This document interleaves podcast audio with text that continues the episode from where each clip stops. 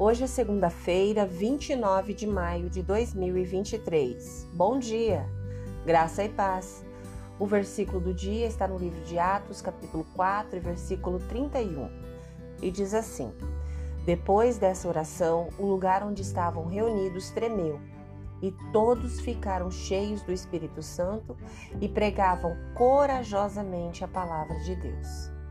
O tema de hoje mantenha-se em sintonia. Bem, vamos começar com alguns fatos anteriores. Jesus já havia vivido, morrido e ressuscitado. Alguns de seus amigos mais próximos, Pedro e João, contavam a todos o que tinham visto e ouvido. Eles até realizaram alguns milagres surpreendentes em nome de Cristo como curar um mendigo que era aleijado desde o nascimento. Milhares de pessoas acreditaram nos testemunhos de Pedro e João sobre Jesus, mas muitos dos líderes religiosos não. Na verdade, aos olhos deles, tais mensagens e milagres eram perigosos e poderiam acabar tirando o poder deles. Depois de passarem algum tempo na prisão por causa do que estavam ensinando e por defenderem a mensagem diante do conselho religioso, Pedro e João voltaram para os outros cristãos, orando ousadamente e confiando em Deus.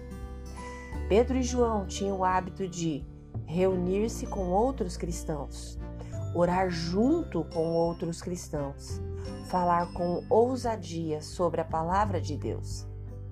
Enquanto eles faziam o natural, reunir, orar e falar, o Espírito Santo os enchiam com o poder sobrenatural de Deus. Como Paulo diz aos Gálatas 5:25, que o Espírito de Deus, que nos deu a vida, controle também a nossa vida. Então a gente se mantém em sintonia com o Espírito Santo, caminhando com Ele, o ouvindo e seguindo a sua orientação. Assim como Pedro e João, que enfrentaram muita oposição por causa de sua fé, devemos continuar confiando e andando com Deus. Devemos continuar nos reunindo com cristãos que pensam da mesma forma Devemos continuar fazendo orações ousadas que não podem ser realizadas por nós mesmos. Devemos continuar falando com ousadia e constantemente sobre a esperança que temos em Jesus. E ao fazermos isso, o Espírito Santo nos guiará, tanto natural quanto sobrenaturalmente, a cada passo do caminho. Se você puder, por favor, feche os seus olhos, respire fundo e com fé, ore comigo agora. Querido Deus, encha-me com o seu poder e ousadia. Eu sei que o Senhor ouve toda a oração.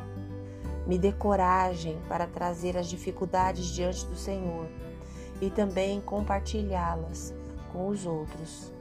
Obrigada pela liberdade de trazer ao Senhor qualquer coisa em meu coração. Me ajude a lutar contra os meus medos com fé, em nome de Jesus. Amém. Deus te abençoe com uma semana maravilhosa.